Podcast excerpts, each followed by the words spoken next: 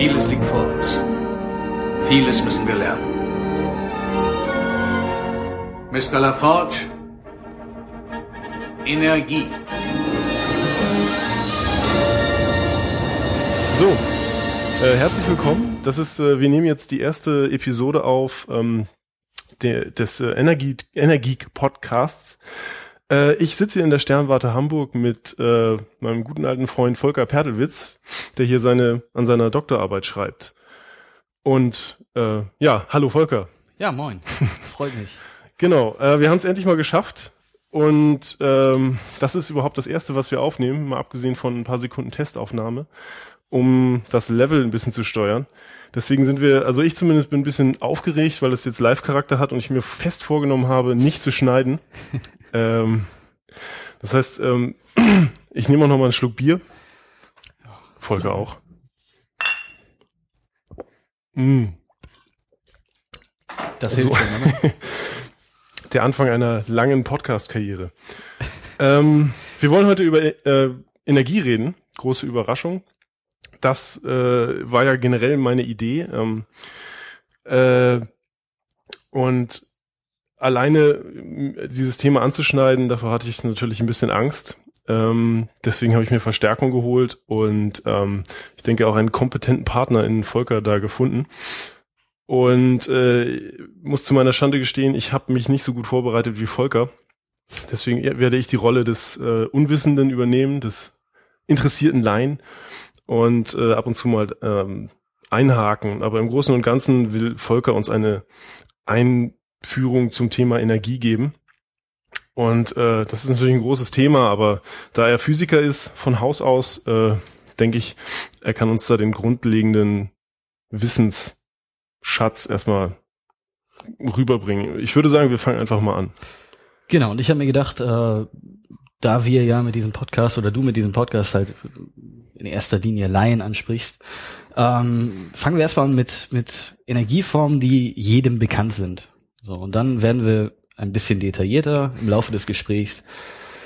So, aber fangen wir erstmal mit dem ganz Simplen an. Und ähm, das, was wir als Menschen direkt wahrnehmen können, sind im Endeffekt vier Formen von Energie. Das ist einmal die Wärme, also über Temperatur zum Beispiel. Ähm, das ist Licht, unser, über unsere Augen. Äh, das ist Bewegung. Wie gesagt, das können wir durch Tasten oder durch eigene Bewegungen, wie auch immer wahrnehmen. Und natürlich Schall, also über die Ohren. Das ist das, was wir sensorisch im Grunde erfahren. Genau, Ja. das ist das, was wir ja als Menschen wahrnehmen können. Zumindest direkt. Äh, dann gibt es natürlich, äh, also all das sind Formen von Energie. Meinst, indirekt kann man sich auch eine Strahlenvergiftung zuziehen, indem man Richtig, seine das, das Gedärme dann auch. auskotzt. Genau, oder richtig, du kannst den, du kannst den Strom stark holen und so weiter. Das Ja. habe ich jetzt mal unter nicht direkt Ja, wahrnehmbare ja, das Formen ist, ist genehmigt. äh, ja. kategorisiert. Also dazu gehören dann, wie gesagt, gibt es eine Menge, aber zum Beispiel chemisch, elektrisch, magnetisch, nukleare, gravitative, biologische mit einem kleinen Fragezeichen dahinter, weil das, das könnte auch, könnte man auch in den anderen Rubriken verstecken. Und Masse auch, da kommen wir aber später noch zu, warum das so ist. ja, da haben wir uns schon im Vorfeld, im Vorgespräch haben wir uns überlegt, dass das eventuell ein Thema für ein- eine eigene Episode ist. Das werden, das werden wir dann mal sehen, wie schnell wir hier durchkommen. Ja, das ist halt für für viele dieser Aspekte kann, könnte man eigentlich einen eigenen Podcast machen, das, weil ich meine, diese diese Themenbereiche kann man, über die wir jetzt reden werden, die kann man noch beliebig weit auffächern. Und wir dachten halt, um erstmal einen Überblick zu machen, ist es vielleicht nicht schlecht, wenn wir so viele wie möglich schon in dieser Folge dann anschneiden. Ja, das denke ich auch. Also wir können das ja, genau, wir sind ja frei, wir können das ja alles nachlegen. Genau. So, ähm, ganz wichtig ist für den Physiker und auch für die Menschheit allgemein äh, eine Sache, die wir Energieerhaltung nennen. Es gibt nämlich, also oft hört man in den Medien und, und, und auch von Freunden und Kollegen und auch von Leuten, die man nicht mag, äh, irgend, irgendetwas äh, davon, dass Energie erzeugt wird oder vernichtet wird oder verschwendet wird. Das ist aus physikalischer Sicht totaler Humbug. Ähm, Energie wird nicht erzeugt und wird auch nicht vernichtet. Verschwendet, darüber kann man reden. Ähm, Energie kann nur umgewandelt werden. Das heißt, das, was die Politiker als Energieerzeugung bezeichnen, ist einfach nur die Umwandlung von einer Form in Energie in die andere. Und das ist halt fundamental. Die, also das ist eigentlich der rote Faden, glaube ich, an diesem Podcast. Darum geht es und darum geht es auch in, in wenn man über Sachen redet wie ähm, regenerative Energien und so weiter. Ähm, ich werde jetzt erstmal ein paar Beispiele nennen, damit das so ein bisschen klarer wird. Also wenn ich, wenn ich, wenn ich ein Objekt habe, wenn ich, ich halte jetzt gerade einen Kugelschreiber hoch ne, und ich lasse den fallen, dann, das habt ihr vielleicht gehört, äh, dann fällt er erstmal runter. Ähm, ich habe den auf einer bestimmten Höhe festgehalten. Ähm, das heißt, der befindet sich im Gravitationspotenzial der Erde und hat damit ja potenzielle Energie. Das ist auch eine Form der Energie. Ähm, wenn ich ihn loslasse, wird diese Energie nach und nach in kinetische Energie umgewandelt, also in Geschwindigkeit. Ja. Ähm, wenn das Ganze dann auf den Boden trifft, dann entstehen in erster Linie zwei Formen von Energie. Das ist einmal Schall, das ist das, was ihr gehört habt, und halt auch Wärme. Ähm, das heißt, der Wo geht denn der Schall dann hin? Also der, der geht ja nicht, der ist ja nur einmal kurz da. Wo, wo, wo bleibt der denn dann? Genau, der breitet sich aus im Raum. Ähm, wir können dann einen Bruchteil davon wahrnehmen. Äh, die Energie geht auch nicht verloren, sondern trifft halt auf Wände, wird dort vielleicht absorbiert und dann auch zum Beispiel in Wärme umgewandelt. Das ist so äh, So, der Lauf aller Dinge. der Also, Lauf aller Dinge. Genau, im Endeffekt wird das meist, die meiste Energie in Wärme umgewandelt. Wenn wir irgendwas tun, ähm, dann wird das Ganze meistens in Wärme umgewandelt. Äh, zur Wärme an sich kommen wir gleich noch. Also der, der Begriff der Wärme ist halt, das ist auch nicht trivial, sondern das ist ein, also das ist eigentlich Fass ohne Boden. Da kann man eine Menge zu sagen. Deswegen wollte ich auch nicht nur einen Podcast aufnehmen, sondern hab da Genau, ja. Wir wollen ja nicht, dass das gleich nach der ersten Folge schon alles abgehakt ist. Ja, wird glaube ich nicht passieren. Okay, sehr gut.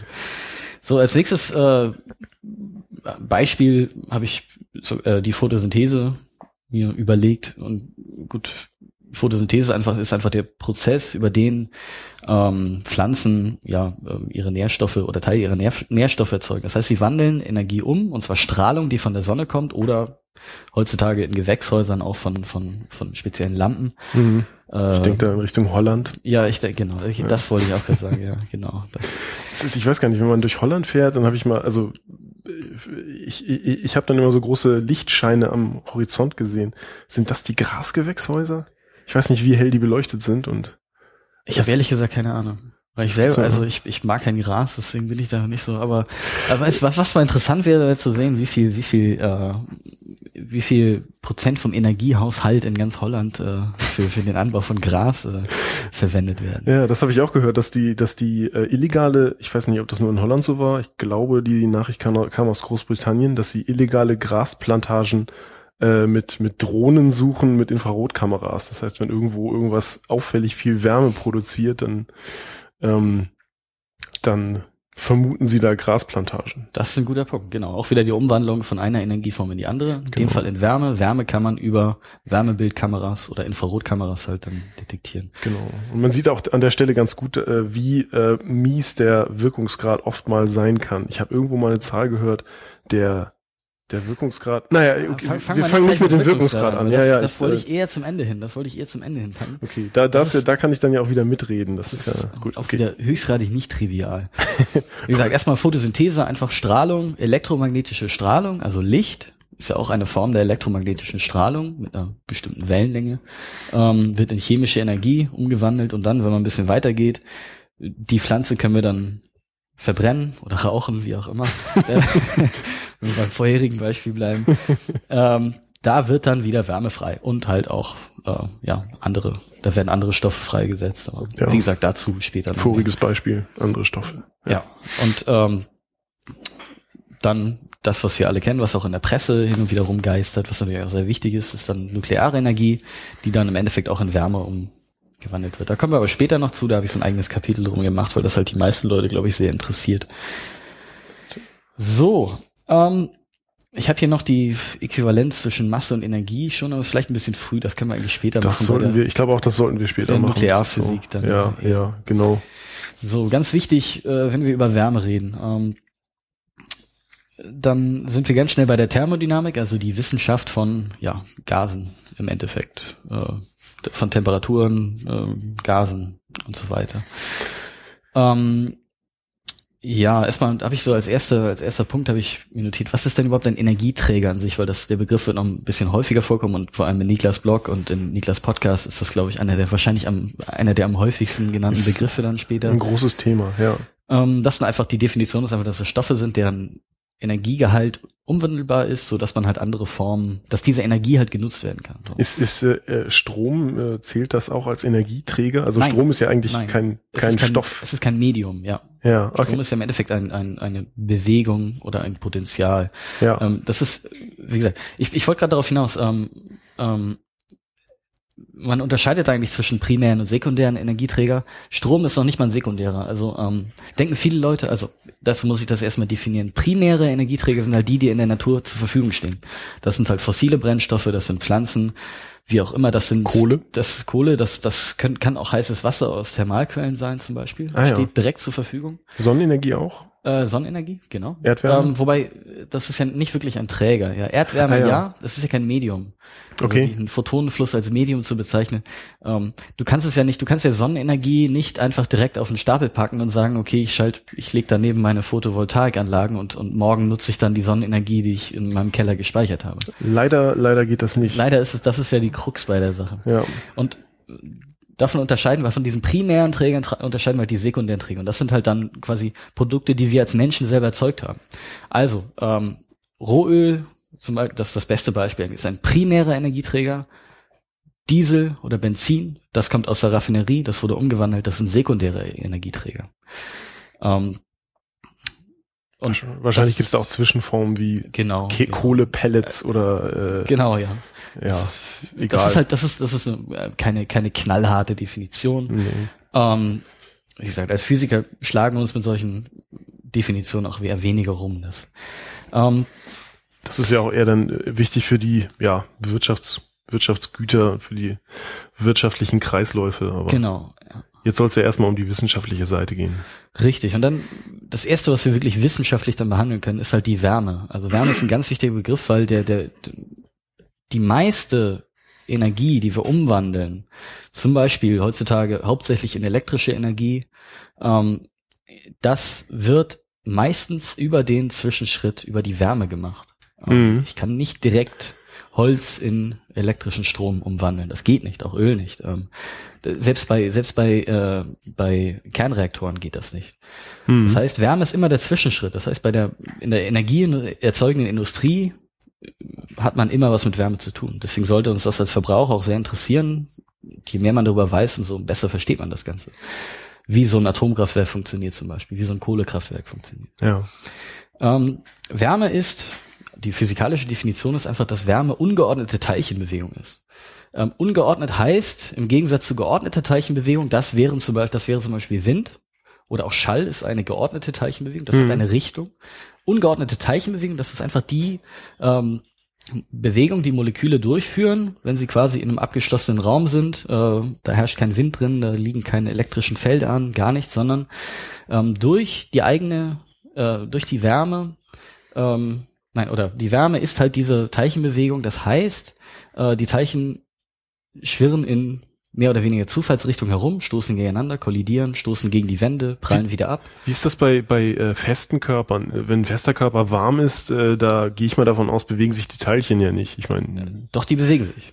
Die vibrieren zum Beispiel. Ähm, ach so, die das schwingen heißt, dann. Das heißt, in einem Festkörper haben die Teilchen zwar schon ihre, ihre Sollposition, Mhm. aber die können um diese Sollposition herum schwingen. Die Mhm. sind ja nicht fest zementiert, Nee, die sitzen ah ja. in, in so einer Potenzialmulde. Das heißt, die können sich schon, die haben schon Spielraum. Das heißt, da kommt schon äh, Bewegung zustande. Ja, ja. Ähm, und die ist halt auch dann ungeordnet in dem Fall von Mhm. Festkörpern. Aber guter Punkt, sehr guter Punkt. Und, und, und bei ähm, Flüssigkeiten zum Beispiel ist es so eine Mischform Ja. davon. Ähm, wie gesagt, das ist ungeordnete Teilchenbewegung, äh, Wärme. So, dann ist natürlich die nächste Frage, ja, wenn Ich habe noch eine Zwischenfrage. Ach so, ja. Also, also nochmal, um das zusammenzufassen.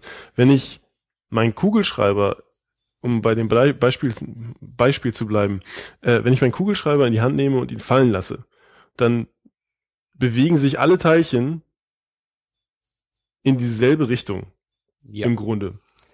Und äh, sobald er dann, äh, lassen wir den Schall mal beiseite, sobald er dann auf dem Boden auftritt, äh, trifft, dann äh, verteilt sich, dann, dann, dann, dann äh, fangen die Teilchen an, sich irgendwie in alle Richtungen zu bewegen. Und das nehmen wir dann äh, als Wärme wahr, wenn wir zum Beispiel unseren Finger drauflegen. Natürlich nicht beim Kugelschreiber, aber zum Beispiel beim was weiß ich, beim Meteoriten, wenn der einschlägt, dann Dann fühlt man das. Dann aber würde ich man auch das. nicht mal einen Finger drauflegen. Aber, aber die, und selten ähm, die Gelegenheit dazu. Ja, zum Glück, ja.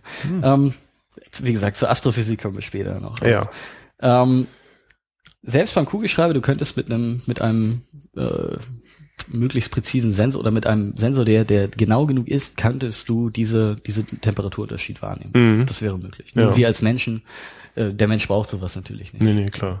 Also man könnte aber, also jetzt, äh, ich komme auch ein bisschen aus der, aus der praktischen Ecke, ähm, wenn wir jetzt, wenn wir jetzt ähm, zum Beispiel ein, ein Stück Metall nehmen und das ähm, ja hin und her biegen oder drauf rumhämmern, so, dann, dann wird es halt auch warm und so auch spürbar warm. Genau. Das ist, könnte man sich vielleicht als Beispiel vorstellen. Ja, genau, das stimmt, ja. Also wenn man einen dickeren Kupferdraht nimmt, den so hin und her biegt, dann merkt man das schon nach einer Mhm. Weile. Ja. Genau. Ähm, wie gesagt, diese, diese ungeordnete Teilchenbewegung von Gasen äh, nennen wir ähm, die Brownsche Teilchenbewegung. Das heißt, also die Teilchen schwirren fröhlich in Zufallsrichtung hin und her. Mhm. Ähm, Mal schneller, mal langsamer. Mal schneller, mal langsamer. Aber ähm, die Durchschnittstemperatur ist abhängig von der Raumtemperatur.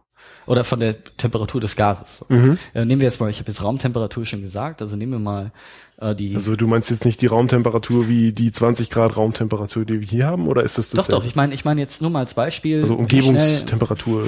Man sich oder- überlegt, ja, was ist denn jetzt so, wenn wir jetzt, nehmen wir mal den Raum, in dem wir sitzen, hier Okay. ist gerade relativ warm drin, sagen wir Ja. 30 Grad. Mhm. ähm, nein, nicht ganz, vielleicht 25, aber Aber extrem Das- das- schwül. extrem schwül, ja. Ja. Das heißt, äh, die Atmosphäre, das ist hauptsächlich Stickstoff, zu fast 80 Prozent, dann Sauerstoff 20 Prozent und dann kommt noch ein bisschen was dazu. CO2 übrigens nur mit 0,038 Prozent, was die meisten auch nicht wissen. Das ist sehr, sehr wenig. eigentlich. Tendenz steigend. Tendenz steigend, richtig. Das ist nämlich, das ist der springende Punkt dabei. Ähm, dann nehmen wir uns mal so ein, so ein Stickstoffmolekül, also N2, zwei Stickstoffatome und das schwirrt so durch die Gegend. Wie schnell wäre das Ganze? Und das ist halt bei Raumtemperatur in diesem Fall, also so ungefähr 300 Kelvin. Ah, das muss ich noch kurz erklären. Wenn ich, wir Physiker reden immer gerne über Kelvin und wir benutzen ungern äh, die Celsius-Skala. Also Celsius, Grad Celsius ist ja das, was man normalerweise kennt. In den USA ist es dann Fahrenheit, aber das ignorieren wir mal. Hast du mal äh, ganz kurz, hast du, hast du dir mal die Definition von der Ja, Fahrenheit-Skala ist sehr, angeguckt? sehr mittelalterlich, ich weiß. Ja. Ja. Das ist wirklich sehr das ist- mittelalterlich. ist Ein bisschen peinlich, dass die noch überhaupt irgendwo genutzt wird. Aber wenn du, wenn du Längen in Füßen misst, dann liegt das wahrscheinlich nahe, sowas Tja. noch zu machen. Ja. Äh, das ist eine Quelle, äh, häufig, häufige Quelle von Ärgernis in der Wissenschaft, wenn man mit Kollegen aus den USA zusammenarbeitet Ja. und die haben dann, die rechnen dann nicht die Zentimeter in Inch um. Wie, wie, normi wie normieren die denn das? Also, naja, egal. Okay, die Fahrenheit-Skala, da machen wir uns nochmal in einem extra Podcast drüber lächerlich. Das ist, das ist eine einfache, das ist dann eine einfache Formel, die man dann anwenden muss. Aber Ja. Ich finde es halt nicht intuitiv. Celsius ist da schon ein bisschen intuitiver. Celsius ist einfach eine Unterteilung zwischen dem Gefrierpunkt von Wasser bei Normaldruck, bei einem Bar, und äh, dem äh, Siedepunkt von Wasser. Und das kennen wir halt als 0 Grad und 100 Grad. Und dann hat man einfach linear die einzelne Unterteilung gemacht. So, das ist unsere Skala, die wir kennen. Was ist jetzt ein Kelvin? Äh, Ganz wichtig ist übrigens, sag niemals Grad Kelvin. Das ist ganz, ganz böse. Grad Ja, Kelvin äh, gibt es nicht. Ja, hm. Es, ist, es sind nur Kelvin. Und, kann ähm, sein, dass ich das schon mal gesagt habe, aber also da war ein- zum Glück kein Physiker in der Nähe. Ich hab's, ich hab's bestimmt auch schon mal gesagt, aber vor meinem Studium. Ne? Ja, da kriegt so man das ziemlich schnell ausgebläut. Wie das grüne Weil, dann, das ist, sagt man halt manchmal und schämt sich dafür. Ja. Sehr schön. Also die äh, Kelvin ist eigentlich verwandt mit dem Grad Celsius. Das heißt, ein Temperaturunterschied von 5 Kelvin ist gleich einem äh, Temperaturunterschied von 5 Grad Celsius. Das heißt, die Skala ist die gleiche. Allerdings ist der Nullpunkt ein anderer. Ähm, der Null plus in, äh, Nullpunkt in der Celsius-Skala sind in der, in, in der Kelvin-Skala äh, minus 273,15 Grad. Äh, Kelvin, Entschuldigung, siehst du, ich fange auch schon an. ähm, Nee, Moment. Minus, Ja, doch, 200 Celsius, so- minus, so minus. Grad Celsius, das ist hinter 0 Kelvin, aber nicht 0 Grad Kelvin. für mich ist es halt ungewohnt, als Physiker über Celsius, Grad Celsius zu reden. Ist auch in der Thermodynamik, wenn man irgendwas berechnen will, dann berechnet man also immer mit, immer mit Kelvin, weil man sich auf den, Weißt du auch, warum man das macht? äh, ja, aber bevor ich was Dummes sage, lass ich dich das erklären. Okay, okay. Also, ähm, man hat das, man hat das so definiert, diesen Nullpunkt, das klingt ja ein bisschen willkürlich, minus 273,15, also das klingt so ein bisschen äh, nach irgendeiner diktatorischen Anweisung, äh, ist es in dem Fall nicht. Ähm, der, der Geburtstag des Führers. Der absolute Nullpunkt, und das ist der absolute Temperaturnullpunkt, so ist die Kelvin-Skala definiert, ist der Punkt, an dem es keine ungeordnete Teilchenbewegung mehr gibt, also keine Wärme mehr. Ich kann Stoffe maximal rein physikalisch auf diese minus 273,15 Grad Celsius oder 0 Kelvin runterkühlen.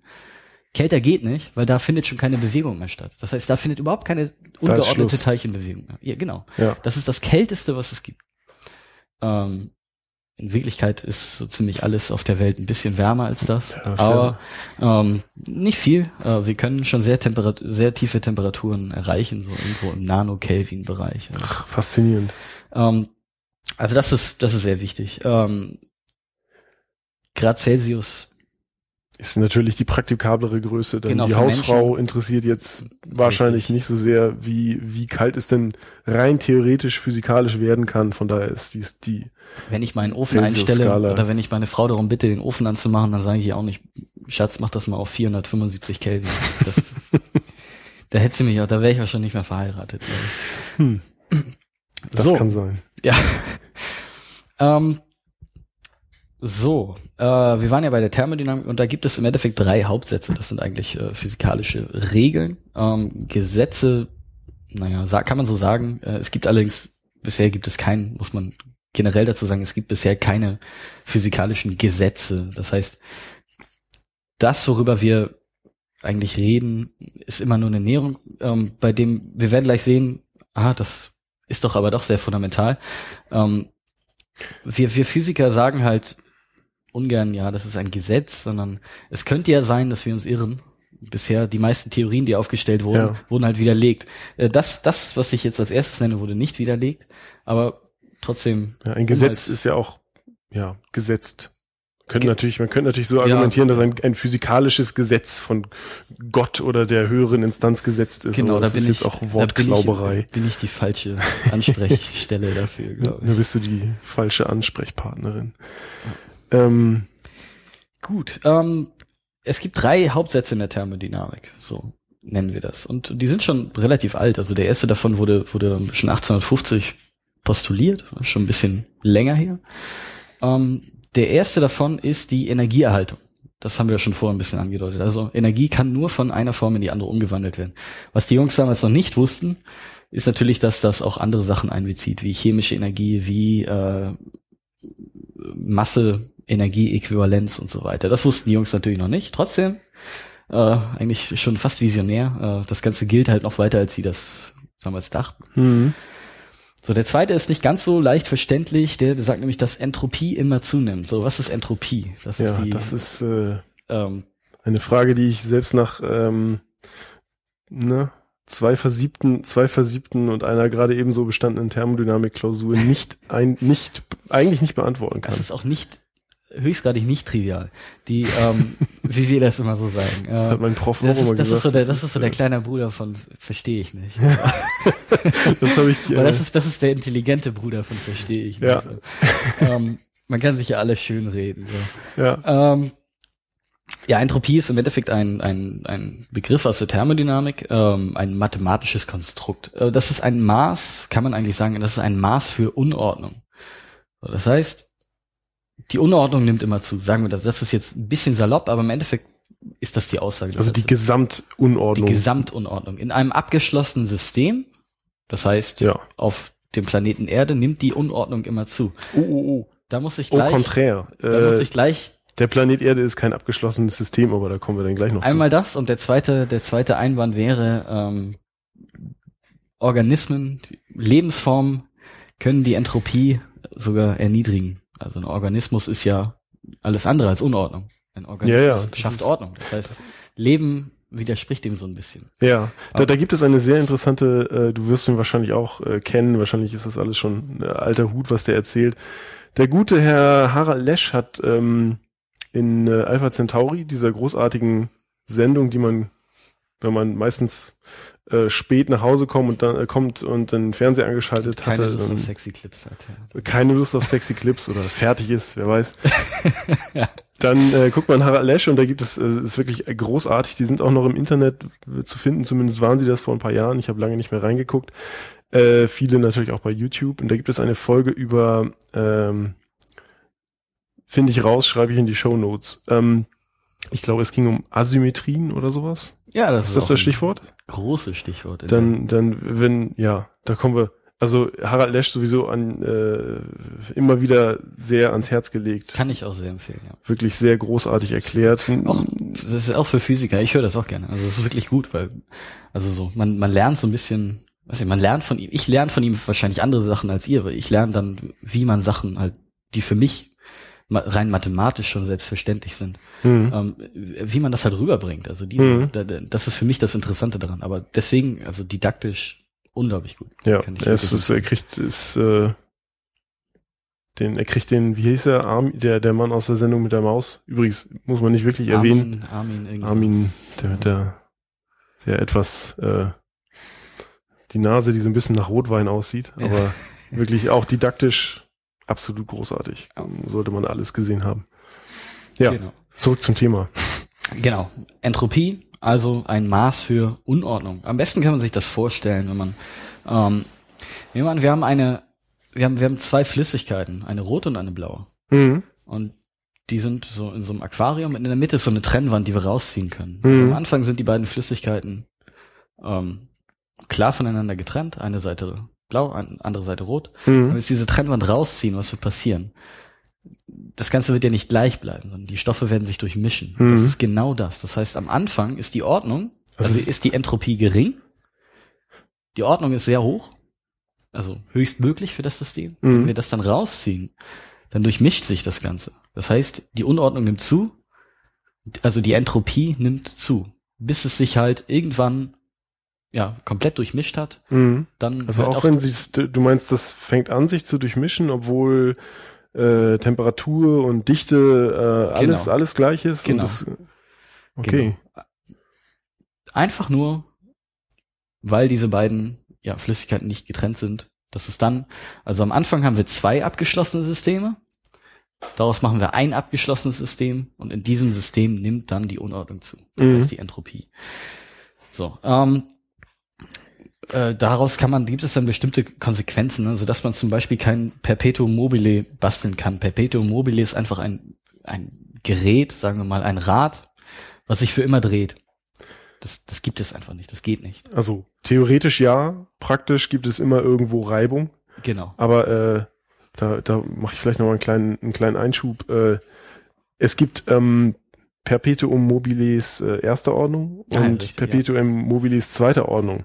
Die, ähm, die Perpetuum mobiles erster Ordnung äh, erzeugen Energie aus dem Nichts. Also es ist zum Beispiel ein, eine irgendwie geartete Konstruktion, ähm, wo dann der Erfinder meistens behauptet, hinten könnte man ein, ein Dynamo anschließen, ein, ein Generator anschließen und dieser würde äh, aus dem Nichts Energie erzeugen können. Äh, das, dieses, diese Art von, von äh, Perpetuum mobile verstößt gegen den ersten Hauptsatz der Thermodynamik, weil man Energie nicht aus dem Nichts erzeugen kann. Äh, ein Perpetuum mobile zweiter Ordnung ist schon etwas intelligenter und da fallen immer wieder Leute drauf rein, ähm, die sich denken, ach, Wärme ist doch Energie. Äh, warum bauen wir denn nicht einfach eine Maschine, die einfach äh, die Wärmeenergie aus der Umgebung aufsaugt und daraus zum Beispiel elektrischen Strom macht? Genau. Also einfach irgendwas, zum Beispiel irgendwas ins Meer halten und Genau. dann können wir die, das Meer hat ja eine gewisse Temperatur und wie wir gelernt haben, das heißt ungeordnete Teilchenbewegung und Energie. Warum können wir nicht einfach die Energie aus dem Meer abzapfen? Das- Tja, das ist, äh, das, da fragt sich jetzt aber der äh, mitdenkende äh, Mensch, warum kostet, warum, warum äh, habe ich einen Kühlschrank zu Hause und der frisst Strom? Also eigentlich müsste er ja Strom produzieren nach dieser Logik. Da könnte man ja sagen, okay, der ist halt einfach extrem ineffizient gebaut, aber nein, das verstößt gegen den äh, gegen den zweiten Hauptsatz der Thermodynamik und eine Definition des äh, eine sehr praxisnahe Definition des ähm, zweiten Haupt oder oder Erklärung des zweiten Hauptsatzes der Thermodynamik ist, dass man ähm, keine Maschinenbau äh, keine Maschine bauen kann, die äh, ja der Umgebung Tem äh, Wärme entzieht äh, und daraus elektrischen Strom macht. Denn dann könnte man ja wieder sagen, wir nehmen den elektrischen Strom, um, sagen wir mal, die eine Hälfte des Raumes zu beheizen. Das heißt, ich würde wieder Ordnung erzeugen, weil die eine Hälfte des Raumes kalt ist und die andere Hälfte des Raumes warm. Das heißt, da hätte ich wieder eine Ordnung erzeugt aus dem Nichts und das verstößt gegen den, also die Entropie würde abnehmen in diesem System. Das heißt, dieses, ja, dieses Perpetuum mobile zweite Ordnung verstößt gegen den zweiten Hauptsatz und äh, es gab vor ein paar Jahren mal eine Firma, die äh, Entropy Systems, die hat äh, versucht, ein Gerät zu vermarkten, was genau das kann. Ich weiß nicht, ob es, ob die es wirklich geglaubt haben oder ob die einfach nur äh, gierige BWLer über den Tisch gezogen haben. Ähm, das, das ist nicht möglich. Also die haben ihre, irgendwer hat da seine, äh, seine Hausaufgaben äh, in, in Thermodynamik nicht gemacht und ja. ähm, sie haben sich dann noch, solange ich mal auf der Seite vorbeigeguckt habe, haben sie gesagt, dass sie noch ein bisschen äh, Probleme haben mit der Effizienz, mit der, mit den Reibungsverlusten. Große Überraschung, das Ding hat natürlich nie funktioniert und ist irgendwann in der Versenkung verschwunden. Und ähm, für diejenigen, die glauben, dass sie ein Perpetuum mobile bauen können. Es gibt eine Reihe, sollten sie es wirklich schaffen, äh, sind sie sofort Millionär, denn es gibt eine Reihe von Physikern, die, obwohl sie keine Million haben, äh, eine Million Euro oder Dollar sei, sei dahingestellt, ähm, dafür ausgesetzt haben, äh, weil sie einfach gewiss in der Gewissheit leben, dass das niemals passieren wird. Können wir uns eigentlich jetzt und heute auch anschließen? Ja, ja, ja, das machen wir, genau. Wir, ich würde sogar sagen, wir gehen noch einen Schritt weiter und sagen, eine Milliarde Euro. Ja. Das ist ja heutzutage, ja. ich meine, das ist, was ist das? Ein Bailout einer mittleren Bank. Ja, eben das. das also wenn ihr, wenn eure Bank gerade in Finanzproblemen steckt, so, wenn euch die Wirtschaftskrise getroffen hat, jetzt ist die Chance. Und wenn ja. ihr uns ein Perpetuum mobile bastelt, dann kriegt ihr von uns ein kleines Bailout. das ist doch mal, das ist doch mal. Das ist Ansage. unser ja. Angebot an euch. Genau. Das gilt natürlich auch für alle Leute, die keine Bank besitzen. Also, ja, ja, das ist okay. Da sind also wir nicht wählerisch. Eine bayerische Wurstfabrik äh, besitzt und Steuern nicht gezahlt hat. ich habe lange keine Nachricht mehr gelesen. Spielst du auf irgendwas an?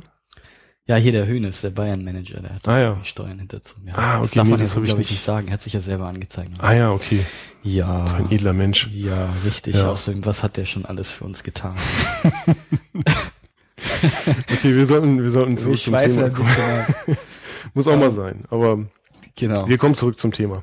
Genau, ich wollte noch auf eine Sache ähm, ja hinweisen. Es gibt, es gibt da so ein schönes Beispiel. Ähm, es war ein Herr Maxwell, der war Physiker, der hat vor über 100 Jahren schon dieses Problem erkannt. Also wie, wie könnte ich denn aus einem, zum Beispiel aus einem Liter Wasser, wie könnte ich denn da die Bewegungsenergie rausholen. Und da, er hat dann diesen Maxwell'schen Dämon, so nennen wir den heute, erfunden. Und dann müsst ihr euch so ein ganz kleines Männchen vorstellen, was dann an so einer Klappe, so einer klitzekleinen Klappe an dem Behälter sitzt, was immer nur ein Molekül durchlassen kann. Und der lässt dann immer nur die durch, die schnell genug sind. In dem Fall würde das Ganze Energie erzeugen. Da es diesen Dämon nicht gibt, ist das natürlich totaler Blödsinn. Ja, so eine Art Geschwindigkeitsfilter. Ja, Alle, die genau, in die Richtung dann, ja. Genau, das gibt's natürlich nicht. Das heißt, das ist totaler Blödsinn. So, und der dritte Hauptsatz, kommen wir zu den Hauptsätzen zurück, ähm, ist besagt, dass die Entropie gegen Null geht. Ähm, also Delta S, eigentlich die Änderung der, Temperatur, äh, der Entropie, wenn die Temperatur gegen Null geht. Das heißt im Endeffekt nur, ähm, gut, äh, wenn wir uns dem Nullpunkt nähern, dann wird halt die Teilchenbewegung kleiner. So, das ist. Mhm. Okay, das ist also, wenn man den nicht kennt, kommt man in der Praxis auch ganz gut zurecht. Ich habe ihn heute gerade erst kennengelernt und hab, ja. Man, man überlebt auch ohne. Also man überlebt auch ohne. Das muss man auf einer Steuererklärung nicht angeben, das ist okay. Das ja. Ist, das, so. so, dann dachte ich als nächsten großen, also das ist soweit die Therm äh, Thermodynamik, also Wärme ganz, ganz wichtig. Wichtiger Punkt, immer ein wichtiger quasi Zwischenträger von Energie sozusagen, also ein, so quasi so eine Zwischenstufe brauchen wir natürlich auch so für Heizung und so weiter. Äh, mhm. Bei minus 273,15 Grad Celsius lebt das sich nicht so angenehm. Nicht wirklich, nicht wirklich. Die Bewegungsfreiheit ist arg eingeschränkt. Ja, haben wir ja gerade gelernt. Wollen wir äh, ganz ganz kurz bei, wenn wenn ihr äh, mal was von einer Wärmepumpe gehört habt, äh, mit der Häuser beheizt werden, dann äh, und ihr glaubt jetzt, das ist ähm, nicht, das ist nicht möglich, weil die ja mehr, also da wird dann Wärmepumpen werden mit einer Wer äh, Arbeitszahl angegeben und ihr steckt da elektrische Energie rein und es kommt ein Vielfaches dieser elektrischen Energie äh, als Wärme wieder raus. Äh, ich würde da eigentlich ganz gerne noch einen anderen Pod, einen extra Podcast drüber machen, aber ähm, das geht. Also das ist kein Hoax, sondern äh, Wärmepumpen funktionieren wirklich. Ähm, auf die physikalischen Grundlagen können wir wann anders eingehen. Genau, das, wenn man dann die Rechnung, die Energiebilanz, so nennen wir das immer durchführt, dann stellt man am Ende fest, oh ja, das. Genau, also man tauscht im Grunde an der Stelle, man tauscht im Grunde an der Stelle die, die, äh, die Ordnung, die der Strom ja hat. Man muss sich ja so Strom, elektrischen Strom als extrem ordentliche Energieform vorstellen, ähm, weil man sie in alle anderen Energieformen quasi verlustfrei umwandeln kann. Das ist bei der Wärme überhaupt nicht so, leider Gottes. Ähm, und man tauscht quasi bei der Wärmepumpe diese Ordnung ein gegen, gegen, ja. Ähm, man pumpt, man pumpt tatsächlich die Wärme. Also der Name ist, ist ähm, sehr passend an der Stelle. Okay, gut. Ich wollte dich nicht unterbrechen. Gut, also alles gut, alles gut. Das ist ja, das ist so angewandte Sachen sind für mich auch immer äh, zwingen mich mal aus meinem Elfenbeinturm raus. Ja, genau. Naja, das, das finde ich auch immer sehr spannend, solche Sachen. Ja. ja. Sonst hätte ich, sonst hätte ich der ganzen Geschichte auch nicht zu, zugestimmt. ich will ja auch was lernen. Ja, auf jeden Fall. Ähm, ich dachte, wir können als nächstes mal auf die, auf Quanten, also Energie im quantenmechanischen Sinne eingehen. Und dazu muss ich, also Quantenmechanik ist quasi die Wissenschaft des unglaublich Kleinen. Ähm, wir, rennen, wir nennen also, also die mikroskopische Welt im Gegensatz zur makroskopischen Welt, in der wir uns befinden. Ähm, Astrophysik ist dann wieder eine andere Geschichte, das, da kommen wir später noch. Ziemlich groß zu. alles. Ja. Das ist dann ziemlich groß, genau. äh, Quantenmechanik ist halt die Wissenschaft der kleinsten Teile und ähm, wie gesagt der Quanten. Ähm, das Was heißt. ist denn ein, ein Quant? Ja, das erklärst du ja, jetzt. Da, ja, da, da kommen wir gleich noch zu. Okay. Und, äh, also erstmal muss man sich von dem Gedanken wegbewegen. Die Quanten, also dass das Teilchen immer Teilchen sind. Die Quantenmechanik sagt uns, und das ist auch mittlerweile anerkannt, schon seit fast 100 Jahren. Einstein hatte seine Probleme damit, aber Ach, tatsächlich. Das, ja, ich dachte, der, ah. das berühmte Zitat, der Herrgott würfelt nicht. Das, hat Einstein gesagt. Er ist sein Leben lang nicht mit der mit dem Welle-Teilchen-Dualismus. Genau. Weil, ähm, wie gesagt, das, da gehe ich gleich nochmal kurz drauf ein. Also mhm. ähm, Welle ist gleich Teilchen. Das heißt, jedes, zum Beispiel ein Elektron, was so durch die Gegend schwirrt, das kann man auch als, als Welle behandeln. Und es gibt verschiedene Phänomene in der Welt, die man nur so erklären kann. Okay. Das heißt, ein, ein, ein Teilchen hat keinen genauen Aufenthaltsort, sondern das hat so eine Wellenfunktion, so eine Wahrscheinlichkeitsfunktion. Mhm. Das ist so ein bisschen ausgeschwommen. Das heißt, man weiß nie genau, wo das Ding ist. Ähm, es könnte sich an jedem der Punkte befinden, das ist so wie so eine Wolke, kann man sich das Aber vorstellen. ich bestehe doch aus, ich bestehe doch aus Teilchen. Ich bin ja auch. Ja, im makroskopischen macht sich das nicht bemerkbar, weil das halt diese, diese Ausdehnung, diese Wellenfunktion, diese Ausdehnung dieser Wellenfunktion, dieser Wolke ist halt so klein, dass sich das im, im in unserem Leben nicht wirklich bemerkbar macht. Okay. Es okay. gibt allerdings ein paar Phänomene, wo man das wirklich deutlich sehen kann. Und so sind die Leute auch drauf gestoßen. Mhm. Ähm, das erste, lustigerweise, ähm, der erste Hinweis auf die Quantenmechanik war der sogenannte Fotoeffekt. Den, dafür hat, für die Entdeckung des Fotoeffekts und die Beschreibung des Fotoeffekts hat lustigerweise Einstein den Nobelpreis bekommen. Nicht für die Relativitätstheorie, sondern für den Fotoeffekt. Okay. Äh, der dann besagt. Für all die unter euch, die im, bei Wer wird Millionär in die, zu der eine Million Euro Frage kommen. Das, könnte ist, dran kommen. Ist das eine Million, ja? Ich weiß nicht. Also ich glaube, es oder zumindest zumindest gesagt, die, sechsstelliger ist, das, Bereich. Das, das, weiß nicht jeder. Also das, das gibt halt, äh, das finde ich sehr faszinierend. Das gibt einen guten Einblick in die in die in die ja Gesellschaft der Physiker, in den Wissensstatus damals so in den 30er Jahren. Mhm. 20er, 30, 20er Jahren eher, des letzten Jahrhunderts. Da kann ich gleich auch nochmal drauf. Und das ist wirklich lustig, wie das hin und her geht. Also es ist wie in einer kleinen Seifenoper. Ein bisschen mathematischer vielleicht. ähm, also der Fotoeffekt, das war der erste Hinweis darauf, dass da irgendwas nicht stimmen kann an der an der klassischen Newtonschen Mechanik. Also dass man ein Teilchen immer genau, man kann immer genau sagen, wie schnell es ist und wo es ist und und das kann man alles beliebig genau ausrechnen. Ähm, der Fotoeffekt besagt, dass äh, ein ein Photon, was auf ein bestimmtes Metall trifft oder auf einen, einen bestimmten Festkörper, so sagen wir, also irgendwas Festes trifft, dass es dann äh, also Photon Licht Mhm. Also ein Photon als Licht kann auch ein Teil, als Teilchen äh, gesehen werden, mhm. trifft auf diese Oberfläche und löst dann ein Elektron heraus. So, mhm. das, was dann durch die Gegend fliegt. oder fliegen kann. Ah, ja. Und das war halt ein Hinweis darauf, dass ähm, Gibt es da ein praktisches Beispiel für, wo, wo, wo, kommt der Fotoeffekt vor, äh, so als für, für mich als Anwender? als Anwender, ähm, na gut, das ist ja eine, ähm, äh, zum Beispiel in, in alten Fernsehröhren. Mhm. Ähm, und ach wohl, nee, das ging Das über Heizdrähte. das ne? ist umge- ich, umgekehrt, über, oder? über Heizdrähte, nee, wie die Elektronen dann rausgelöst werden aus der, also du brauchst ja quasi einen Elektronenstrahl, aber das läuft nicht über einen Fotoeffekt. Oh, praktisches Beispiel. Stehe ich jetzt ein bisschen auf dem Schlauch. Gibt es bestimmt eine Menge. Vielleicht lacht ihr euch gerade kaputt beim Zuhören. Ich stehe gerade ein bisschen Wenn ihr euch darüber kaputt lacht, dann äh, geht ihr eindeutig äh, nicht mehr als Laie durch. Das heißt, ähm, ihr seid auch gar nicht unsere Zielgruppe. Nein, das ist ein Spaß, ihr seid natürlich schon unsere Zielgruppe. Das Also, ist, also mir fällt, mir fällt gerade nichts ein. wie, es kommt in die Show Notes. Das ist das Schöne beim Web 2.0. Genau. Man darf sich versprechen, das wird alles nachher noch in der, in der, in der Nachbehandlung Übrigens diskutiert. in Vorlesungen kann man dann immer sagen, ja, also auf solche Banalitäten gehe ich hier gar nicht ein. Das könnt ihr zu Hause nachlesen. wenn, wenn, wenn euer Prof sowas zu euch sagt, dann wisst ihr, er, er weiß das gerade nicht. Äh, Ist das das gleiche wie äh, hochgradig nicht trivial? Das kann man. Ja, aber das ist quasi schon deutlicheres Eingeständnis. Ah ja, okay. Alles klar. Ich werde mal bei Gelegenheit eine Übersetzungstabelle schreiben. Ah, Das ist, das wäre eine, das wäre eine tolle Idee. Ja. Ja.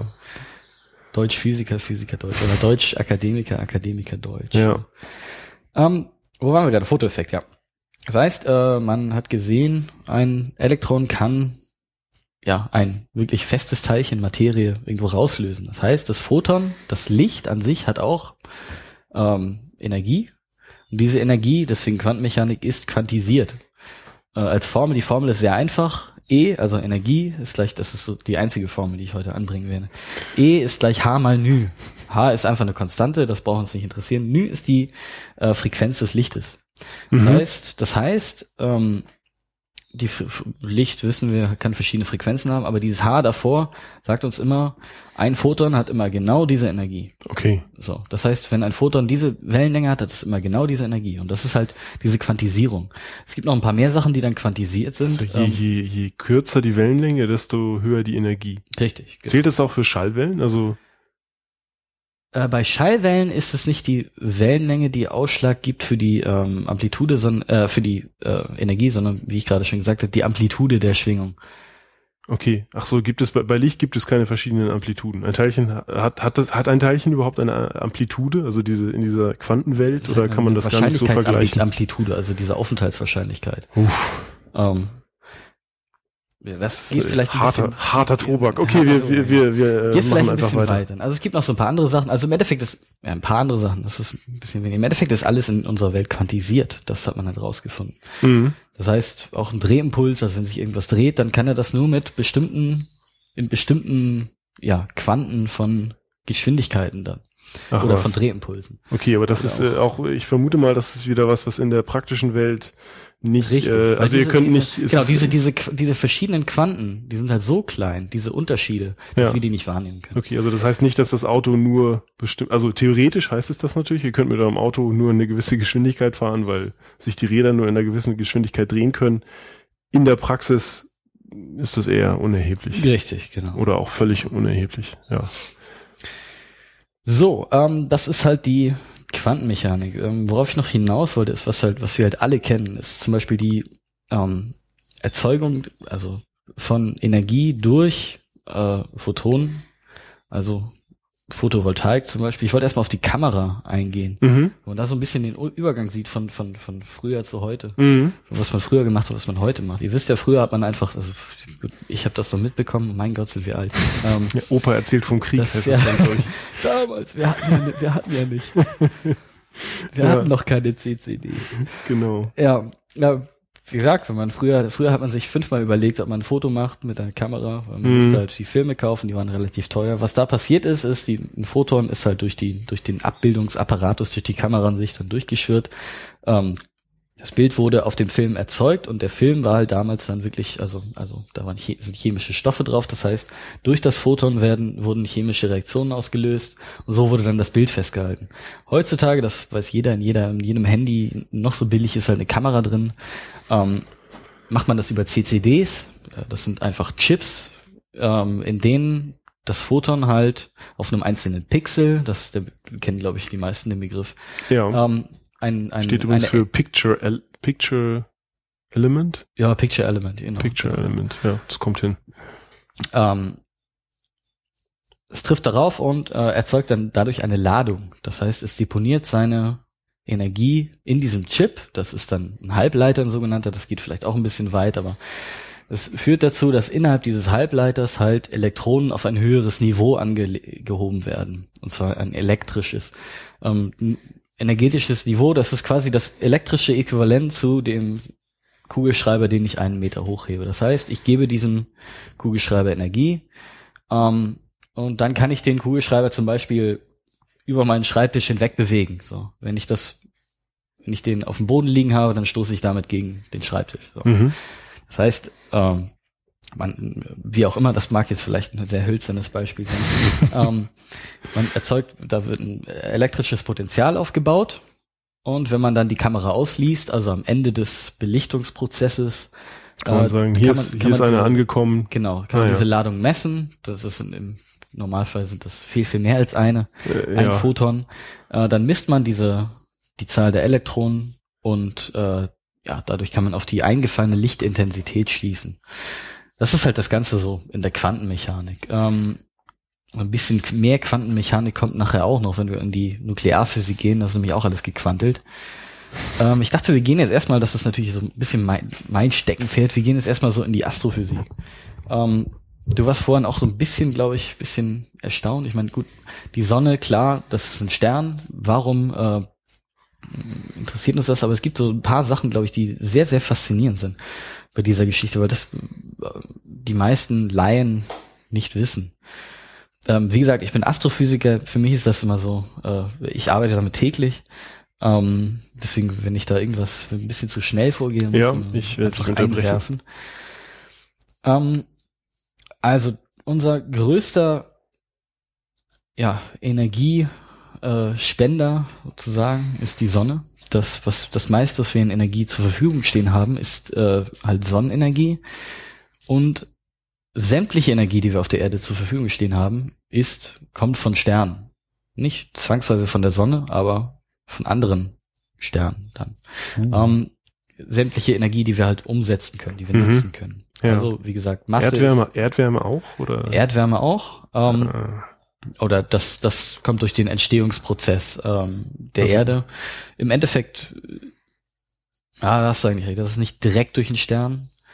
Ähm, aber die Stoffe, die Erdwärme tragen und so weiter, das bra dazu brauchen wir alle Sterne. Das wollte Mhm. ich halt mal so ein bisschen erklären, weil das halt für uns unglaublich wichtig ist. Wenn ihr jetzt, wenn ihr jetzt schon, der, der kluge Zuhörer hat, denkt jetzt ja, das ist doch, bei Sonnenlicht ist mir das schon klar, aber wenn ich, wenn ich, wenn ich mir einen Nuklearreaktor baue, ähm, da, da brauche ich ja keinen Stern für, das hole ich aus der Erde. So. also Äh, kein Sonnenlicht. ne? Ja, bei Öl, ich- bei Öl kann man sich gut bei vorstellen. Öl ist es schon fossile Brennstoffe, klar, das ist eigentlich im Endeffekt auch nur Energie, die umgewandelt wurde in diese Brennstoffe und auf die greifen wir halt zurück. Das heißt, wir benutzen eine Sonnenstrahlung, die halt vor Millionen von Jahren auf die Erde niedergegangen ist.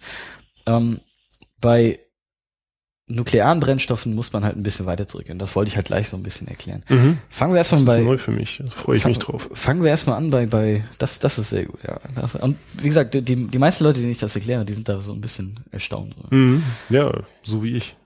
Fangen wir erstmal bei Sternen an. So, also unsere Sonne ist ein Stern. Ähm, jetzt ist halt die Frage, was ist denn überhaupt ein Stern? Das ist einfach eine Definitionssache. Ähm, ein Stern leuchtet. So. Jo. Physikalisch gesehen sagen wir, da findet Wasserstoffbrennen statt. Wenn irgendwo Wasserstoffbrennen stattfindet in, in einer großen Masse, dann nennen wir das einen Stern.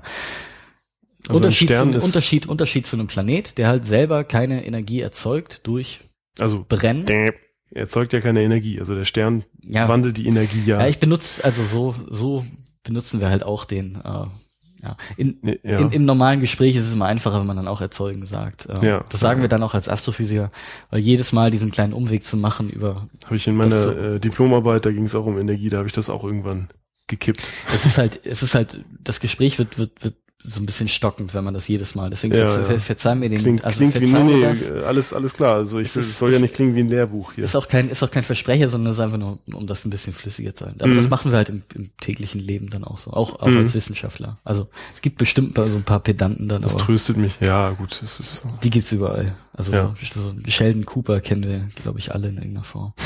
ähm, Big Bang Theory? Hab ich Ja, nie gesehen. genau. Ich bin ja mehr so der Fan von der IT-Crowd. ah, ich als Astrophysiker muss ich natürlich. Big Ja, Bang Theory. ja, ich hab's Das noch ist nicht- Übrigens eine, eine, eine erschreckend gute Beschreibung von so, von vielen Charakteren, die man so kennenlernt. Ja. Ja, ich bin jetzt auch äh, in kurz, ich bin jetzt in der IT-Abteilung unseres Unternehmens gelandet. Da gibt es auch viele Sachen, die man so sich so vorstellt.